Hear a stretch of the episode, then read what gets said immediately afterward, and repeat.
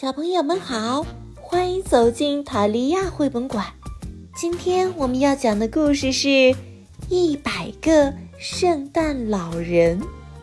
这座小镇上住着一百个圣诞老人，这一百个圣诞老人的模样都不同。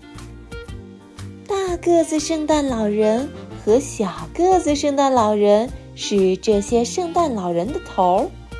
圣诞节到来前，这一百个圣诞老人需要做很多事。春天的时候，圣诞老人要统计礼物的数量，绘制送礼物的路线图，开始圣诞节倒计时。夏天的时候，圣诞老人要养护圣诞树，种植蔬菜，采摘水果，修建房屋。秋天的时候，圣诞老人要练习降雪花、造彩虹、撒星星，这样圣诞节那天才会雪花飘落、彩虹高挂。到了晚上，天空才会布满星星，那会是多么美妙的景象啊！到了冬天，圣诞老人开始动手准备新服装。包括衣服、帽子、靴子和袜子。圣诞节时，大家都要好好打扮自己。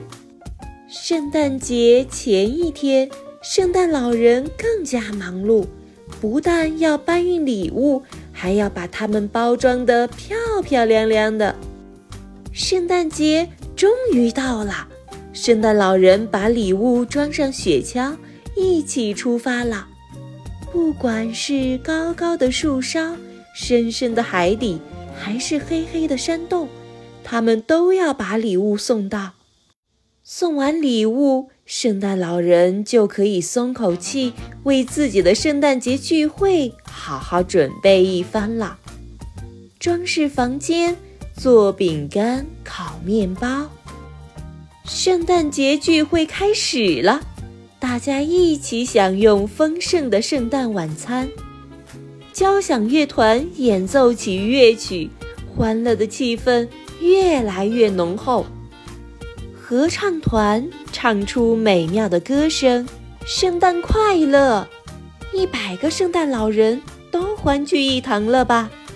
一二三四五六七八，咦，怎么少了一个？啊！瞌睡虫圣诞老人已经进入梦乡了。